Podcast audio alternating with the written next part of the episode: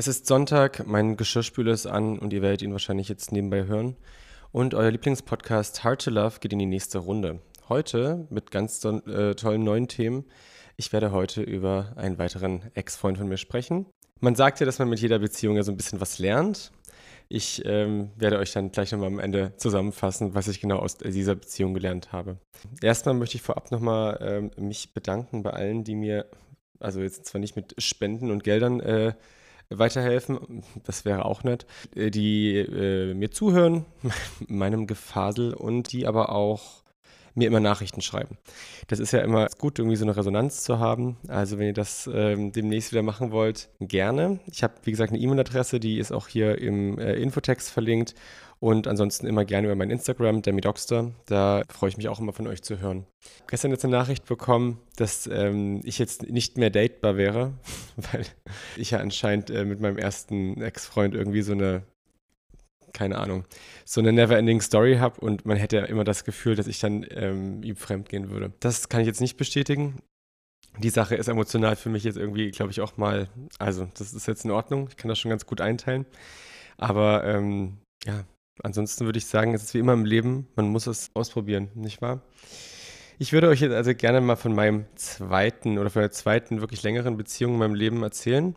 Man muss ja dazu sagen, dass ja schwulen Beziehungen sind ja so ein bisschen wie ähm, mit den Hundejahren. Also ich habe immer das Gefühl, wenn man ein Jahr mit jemandem zusammen ist, dann ist es eigentlich schon, als ob man sieben Jahre eigentlich geschafft hat weil es eigentlich ja schon mal super selten zu eigentlich Beziehungen kommt. Jetzt ist es natürlich auch wieder mega random, dass ich meinen Ex-Freund kennengelernt habe bei einem Besuch in meiner Heimatstadt.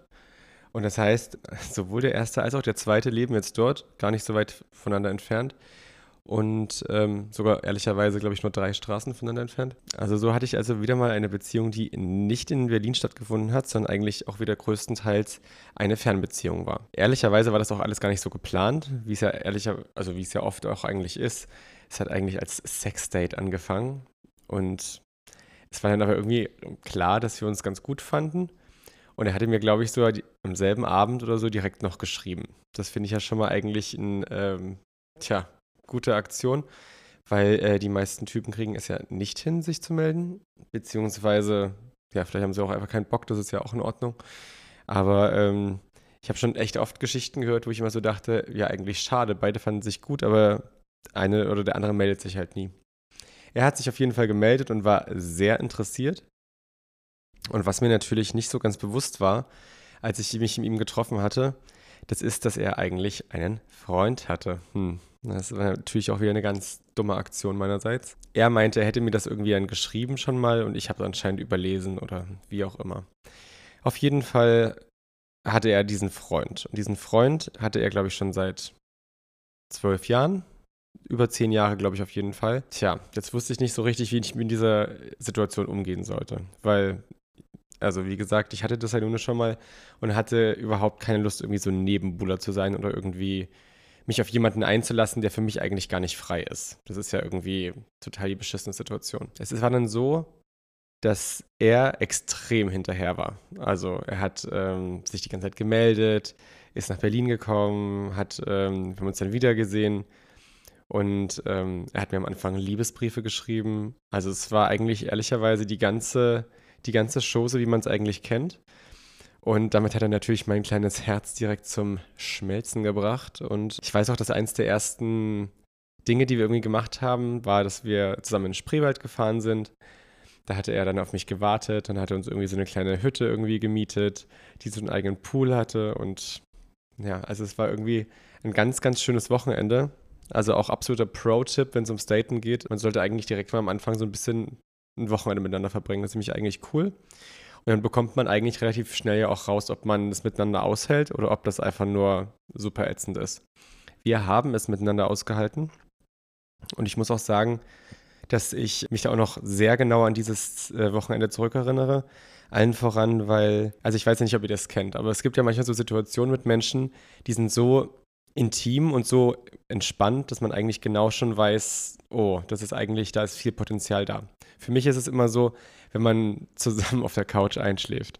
Dann, äh, also so tagsüber. Wir haben so einen kleinen Mittagsschlaf gemacht und ich weiß noch, dass ich das ganz sehr entspannt, ganz schön fand und ich mir so dachte, ja, also das ist eigentlich ein guter Garant dafür, dass das eigentlich nun doch ein ganz toller Typ ist. Dazu muss man natürlich sagen, dass er die beiden Jobs beide macht, von denen ich ja jedem nur abraten würde. Also er ist auf der einen Seite ähm, Künstler und auf der anderen Seite ist er Therapeut. Kann ich jetzt nur sagen, dass wahrscheinlich meine Vorurteile da auch absolut berechtigt waren und ich auch weiterhin davon, einen davon abraten würde, ähm, eines von beiden zu daten. Er war halt auch noch beides gemeinsam. So, also irgendwann hat er mich auf jeden Fall herumbekommen und dann habe ich mich darauf eingelassen, mit ihm eine Beziehung zu führen. Obwohl er ja schon einen Freund hatte. Ich muss sagen, das klingt erstmal komplett gestört, aber war es auch an manchen Stellen. Aber grundsätzlich ist es ja so, dass wenn man jemanden natürlich richtig gut findet und wenn man sich dann schon jemanden irgendwie verguckt hat, dann, ja, wie es halt so ist, übersieht man ja dann die Dinge, die nicht so optimal sind. Und ich würde sagen, eine andere Beziehung führen ist alles andere als optimal. Es ist allerdings auch so, dass er mit diesem anderen eigentlich etwas hatte, das würde ich gar nicht mehr als Beziehung bezeichnen. Also die Selbstzuschreibung ist zwar eine andere, aber nach meiner Ansicht ist das halt eine Freundschaft. Das ist eine, das ist ein Ex-Freund, mit dem man noch Sachen macht, mit dem man noch zusammen wohnt. Sie haben sich eine Wohnung gekauft, sie haben ähm, einen Freundeskreis, aber eigentlich hat jeder sein eigenes Leben geführt. Also es gab da auch keinen Kuss, es gab da auch keinen Sex zwischen denen. Ansonsten wäre das nämlich ehrlicherweise eine, ein Dealbreaker für mich gewesen. Also ich meine, zumindest hat er mir das so erzählt. Es kann natürlich sein, ich äh, bin da wieder mal einem großen Irrglauben äh, unterlegen gewesen. Die haben sich für mich halt wie Mitbewohner verhalten und nicht wie ein Pärchen. So. Tja, dann habe ich mich darauf eingelassen und es gab dann wirklich also ganz besonders tolle Situationen. Der andere hatte übrigens auch einen Freund noch dazu, also sowieso, klar. Ähm, und dann haben wir manchmal so zu viert gefrühstückt und haben irgendwie, dann hat immer einer von denen irgendwie gekocht und also weiß ich nicht. Es gab da auf jeden Fall sehr viele Besuche, auch wo ich in, also bei ihm halt war und wo das irgendwie alles relativ, ja, also eigentlich war es schön, muss ich sagen. Es war eigentlich eine schöne Zeit, weil das anscheinend alles so unausgesprochen irgendwie lief. Und weil das ja auch, also ich mochte seinen Freund ehrlicherweise auch ganz gern. Und diesen anderen Typen da, das war irgendwie alles, weiß ich nicht, wie eine Hippie-Kommune. Aber es war eigentlich ganz nett. Wir haben allerdings natürlich auch viele Sachen in Berlin gemacht, wo wir jetzt da irgendwie gar nicht bei denen zu Hause waren. Es gab dann auch so Situationen wie, weil man muss sich ja irgendwie arrangieren mit diesen ähm, Gegebenheiten. Ich zum Beispiel gesagt, was für mich ein Dealbreaker ist und ein No-Go ist, ist, dass sie, dass beide zusammen in einem Zimmer schlafen. Und er hat dann damals auch ein Zimmer der Wohnung in sein, also hatte zu seinem Schlafzimmer dann quasi gemacht hat ein neues Bett da gekauft und ich habe auch gesagt, ich möchte jetzt nicht in dem Bett, in dem du mit deinem Freund schläfst, irgendwie mit. Nee, ist für mich keine Option und dann hat er das wirklich auch gemacht. Es hat sich zwar später herausgestellt, dass er das dann nur so ein bisschen scheinmäßig gemacht hat und natürlich trotzdem weiter im anderen Bett geschlafen hat. Wenn ich nicht äh, das mitbekommen habe, das ist äh, ja, auch wieder typisch. Aber so grundsätzlich war das irgendwie erstmal ja, eine Aufteilung, mit der ich mich irgendwie abfinden konnte. Ich habe auch in der Zeit einen sehr stressigen Job gehabt und habe in der Zeit ganz oft mein Wochenende dann also nicht in Berlin verbracht und bin wirklich Freitag direkt irgendwie nach der Arbeit hingefahren und habe Montag den allerersten Zug wieder zurückgenommen. Ich glaube, um sechs oder so musste ich da aufstehen oder musste ich da schon im Zug sitzen. Also es war irgendwie richtig gestört. Und wenn man mich kennt, weiß man, dass ich zwar ein Frühaufsteher sein kann, aber also um sechs ist jetzt trotzdem nicht meine Zeit. Das war furchtbar. Aber irgendwie habe ich es trotzdem sehr gerne gemacht, weil ich ja irgendwie das Gefühl hatte, das lohnt sich. Und das ist ja irgendwie eine Sache, die, ja, keine Ahnung, das war irgendwie mein Freund. Natürlich macht man es dann irgendwie. Wenn ich jetzt drüber nachdenke, wie das dann eigentlich auseinandergegangen ist, dann gab es da natürlich schon so ein paar, ja, keine Ahnung, äh, Vorreiter. Also erstmal muss man sagen, ging, ging die ganze Geschichte über ein Jahr. Also das ist eigentlich für, wie gesagt, für mich schon eine lange Zeit, weil ich so denke, das ähm, war jetzt auch nicht mehr dieses ähm, Verhalten, man ist irgendwie ach, keine Ahnung, man ist drei Wochen jetzt mit jemandem zusammen oder man ähm, probiert sich noch aus, wie das bei der ersten Beziehung war, sondern es war eigentlich von Anfang an klar, okay, das wird jetzt irgendwie eine Beziehung, das wird jetzt was Festes und wir versprechen uns einander. Naja, aber schon so ein bisschen war es irgendwie. Allerdings hatte ich dann schon irgendwann das Gefühl, es gibt irgendwie keine, es verläuft irgendwie alles so ein bisschen im Sand. Es, hat, es gab, gab irgendwie kein Vor und kein Zurück.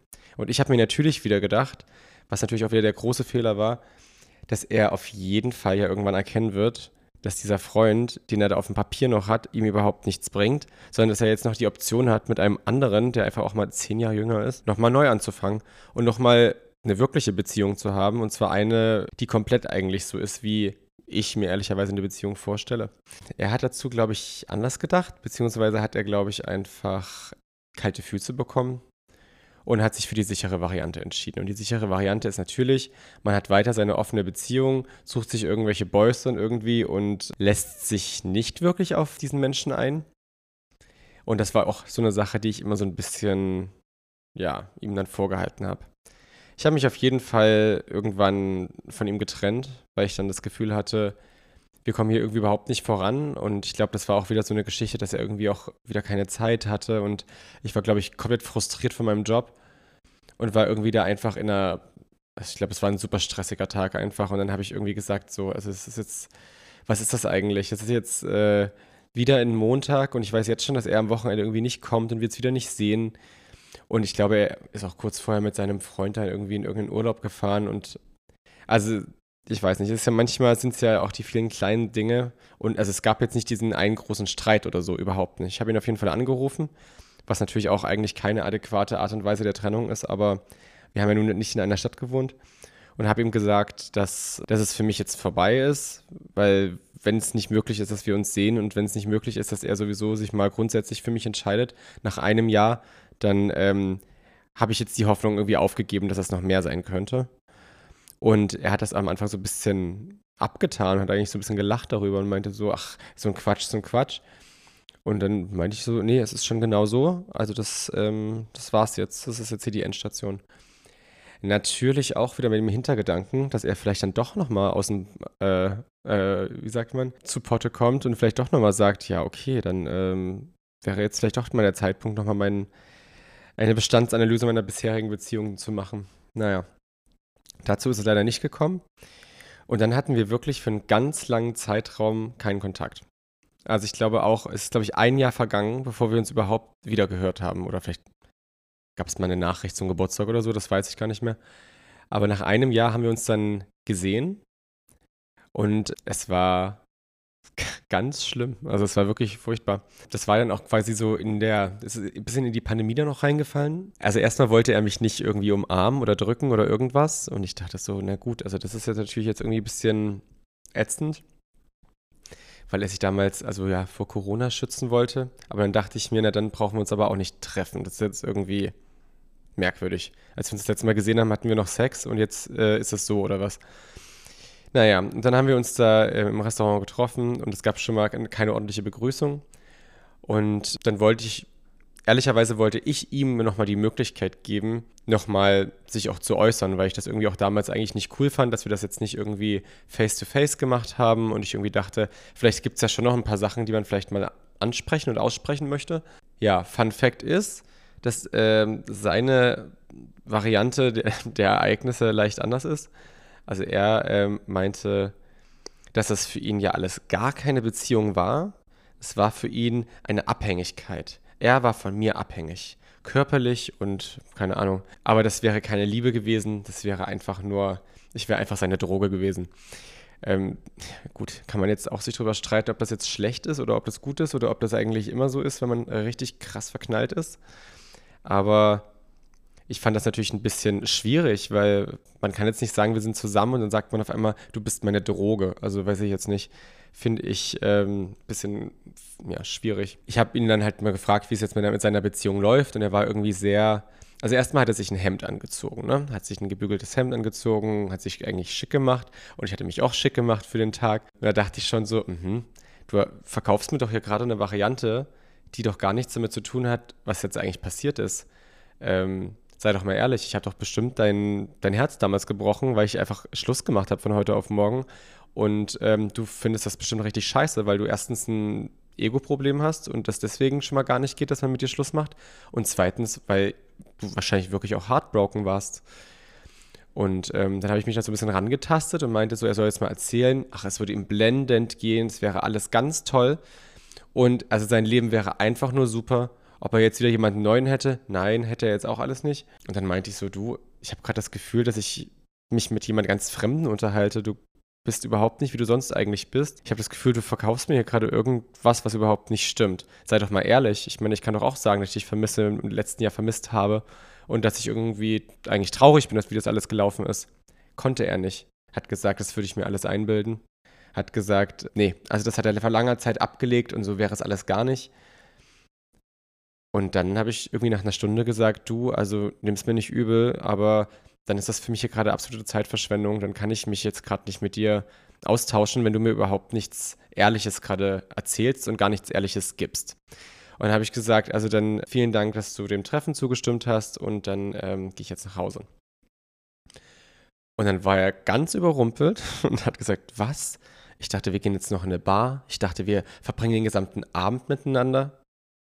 Und ich dachte mir schon wieder, es ist doch wirklich jetzt gerade der größte Scherz. Ich habe gesagt, nein, mit jemandem, der nicht ehrlich ist und nicht ehrlich zu sich und zu mir sein kann, verbringe ich gar keine Zeit, weil ähm, bringt mir gar nichts. Naja, Ende vom Lied ist, dass er mir dann irgendwie noch ein paar Nachrichten geschrieben hat und er möchte mich doch eigentlich doch nochmal wiedersehen und also irgendwie ist das alles dann ganz, ganz merkwürdig gewesen.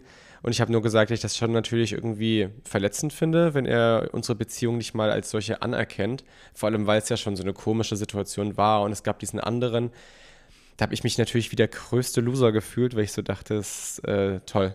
Jetzt hast du dich auf einen Vergebenen eingelassen, weil er dir irgendwelche Versprechungen gemacht hat. Und jetzt wirst du noch dargestellt, als ob du derjenige bist, der, der sich irgendwie eine Beziehung ersponnen hat, die gar nicht in Aussicht stand.